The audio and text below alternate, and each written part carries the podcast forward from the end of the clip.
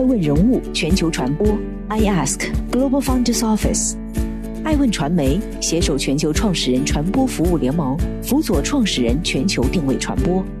欢迎您每天聆听爱问人物。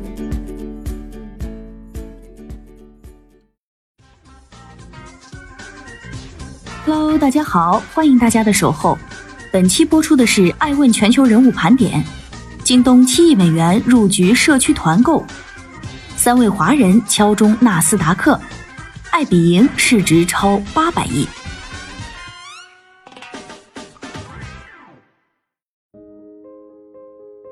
欢迎继续聆听守候爱问人物全球传播，正在播出的是爱问全球人物盘点，兴盛优选。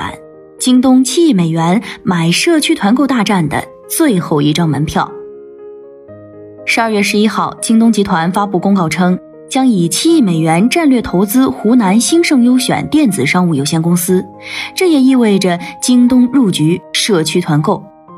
社区团购是一种以生鲜品类为切入点，依托社区和团长个人资源进行商品沟通的一种新型零售模式。二零二零年，在新冠疫情的影响下，线上下单、附近提货的社区团购迎来了爆发式增长。在购物、打车、外卖这些热点之后，卖菜又成了互联网的又一风口。近年来，阿里巴巴、拼多多、美团、滴滴出行等大公司跑步进场，而此次京东投资社区团购龙头兴盛优选，则是在尽力争取一张能在这场大战中留下来的门票。或许这也是一个实现弯道超车的机会。一九九零年，年仅十七岁的岳丽华大概也没有想到，三十年后，他创立的兴盛优选已经成为中国社区团购行业的头部梯队成员。岳丽华出生在湖南益阳南县，从小学起就开始帮忙照看家里的小卖部。十七岁那年，他在镇上开了家批发部，做起了上游批发商。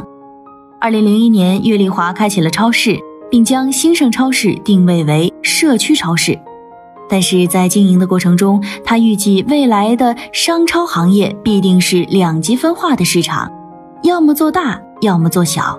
既然这样，我不如做小。从此开始，他专注于三十到八十平米的小店。后来，在互联网大潮对传统零售行业的冲击下，岳丽华开始推动兴盛优选向线上转型。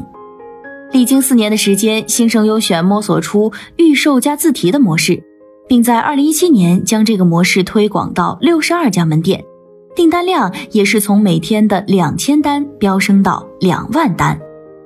目前，兴盛优选已经进入了十三个省市、一百六十六个地级市。一千零五十二个县级市，四千九百零四个乡镇和三万七千一百五十一个村。据腾讯新闻报道，行业人士分析认为，社区团购渗透率目前不到百分之五。就目前来看，巨头首先进入的通常是省会城市，其次是地级市，再下沉的县城、农村短期内不好渗透。这是兴盛优选的优势所在，也许就是京东入局社区团购的最佳途径。目前，兴盛优选不仅建立了自己的一套供应链体系，而且下一步将重点布局经济更为发达的长三角地区。眼下，社区团购的大战已经打响，巨头林立，其残酷程度或许不亚于当年的团购大战和外卖大战。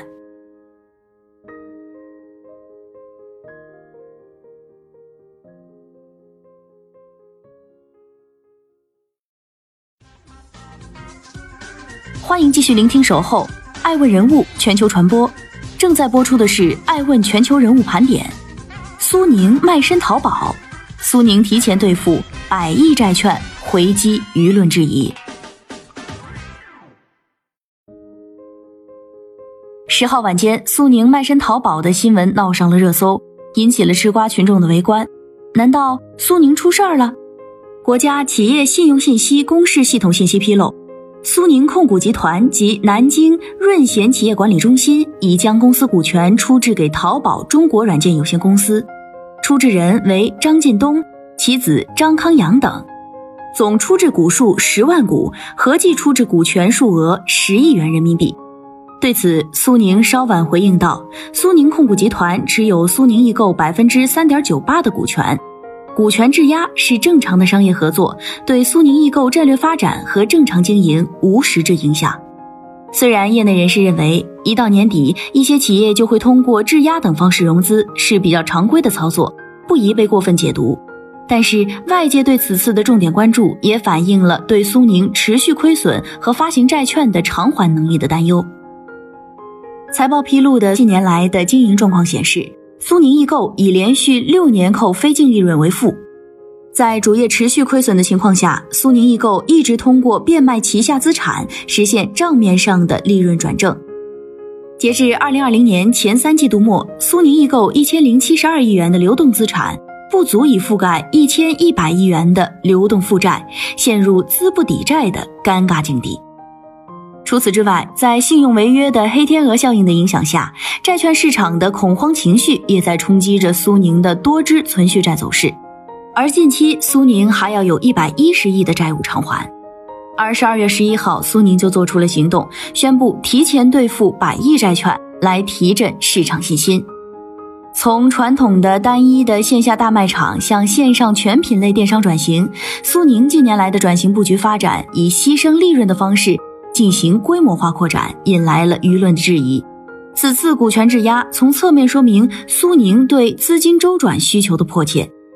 未来，这个曾经创造属于自己辉煌的家电零售巨头会如何发展，还是个未知数。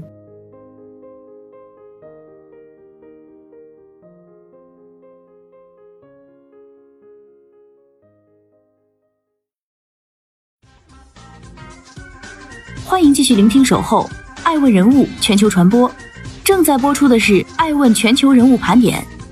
三位华人敲钟纳斯达克美版美团 DoorDash，估值超六百亿美元。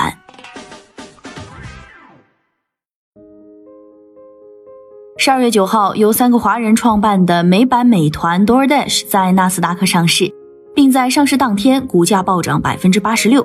据悉，DoorDash 估值超过六百亿美元，成为美股二零二零年最大的 IPO 之一。DoorDash 由斯坦福大学三个华裔学生 Andy Fang、Stanley Tang 和 Tony Xu 于二零一三年创立，是一家外卖快送服务的提供商，类似美团外卖、饿了么。三位创始人中，Tony Xu 三十六岁，Andy Fang 二十八岁，Stanley Tang 二十七岁。Tony 徐在招股书中讲述了自己的创业动力。来帮助像我妈妈这样的人。托尼徐五岁时与父母从中国移民到美国，由于妈妈的中国医生执照不被承认，他妈妈选择在十二年里先工作，同时打三份工，最后重返学校考取执照，并开设了自己的诊所。而这三份工作的其中一份就是在中餐厅做服务员。二零一三年，DoorDash 创立的时候，美国的外卖市场已经出现了 GrabHub 和 Uber Eats。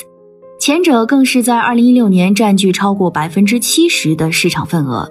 与竞争对手重点占据东西岸一线城市的独立餐厅的战略不同，DoorDash 的逆袭恰恰胜在是有选择性进攻郊区和连锁品牌。在确立了郊区市场的优势后，它通过并购切入市场的中心地带。二零一九年八月，DoorDash 用四点一亿美元收购了聚集中高端餐饮的外卖公司 Caviar。如今，美国的外卖市场呈现出 DoorDash、Uber Eats、GrabHub 以及 Postmates 四足鼎立的状态。而最晚创立的 DoorDash 拥有百分之四十五的市场份额，位列第一。二零二零年的疫情加速了美国外卖行业的发展，也让 DoorDash 在第二季度实现了成立以来的首次盈利两千三百万美金。但是，这个盈利额在今年第三季度部分餐厅开放后出现回落。虽然 DoorDash 目前在美股中受到追捧，但是 Uber 也在发力外卖业务，并斥资二十六点五亿美元收购外卖平台 Postmates。GrabHub 更是将与欧洲外卖公司 Just Eat Takeaway.com 实现合并。合并后的集团将在成为在中国以外的全球最大的在线外卖平台。福布斯分析认为，目前美国的外卖大战仍然在进行中。并且疫情一旦结束，DoorDash 的收入可能会大幅度缩减。这个中国模式的成功输出案例能否在美国的外卖大战中笑到最后？我们拭目以待。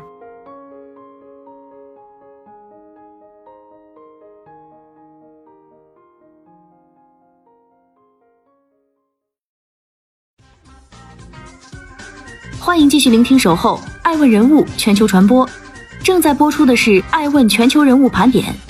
共享经济鼻祖爱彼迎重创之后冒险上市。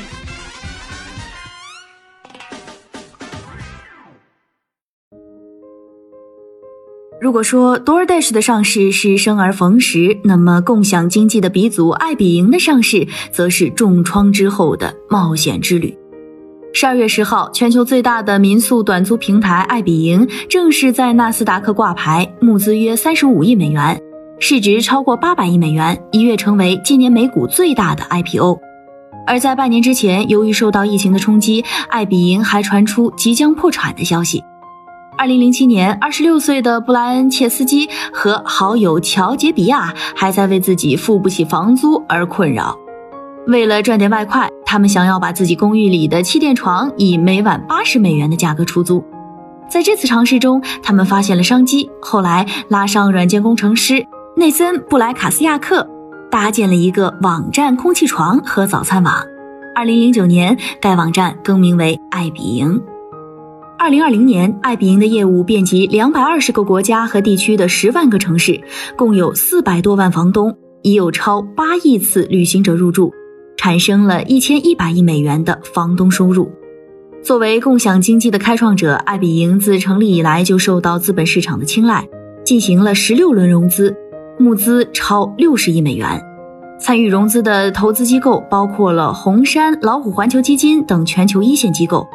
在今年四月，爱彼迎还找到了私募股权公司银湖和 Six Street Partners，筹集了二十亿美元，以缓解燃眉之急。随着疫情的好转，爱彼迎在二零二零年第三季度迎来了一线转机，反亏为盈。第三季度的净利润为二点一九亿美元。在疫情的冲击下绝处逢生，爱彼迎这只最坎坷的独角兽在掌声中完成自救。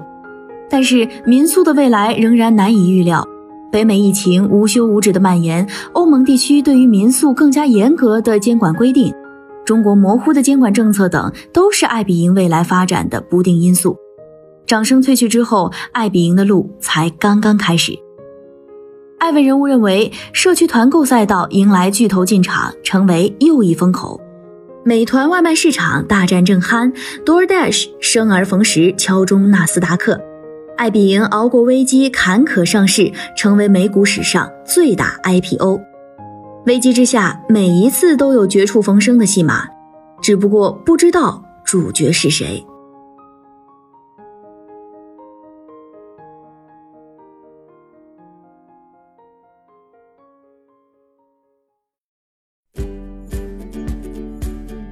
更多顶级人物，欢迎关注每周六晚十一点海南卫视，同步在学习强国 APP 直播。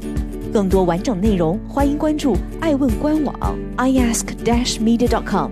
更多精彩内容，也可以搜索爱问人物抖音号 iaskleaders。爱问人物全球传播，iAsk Global Founders Office。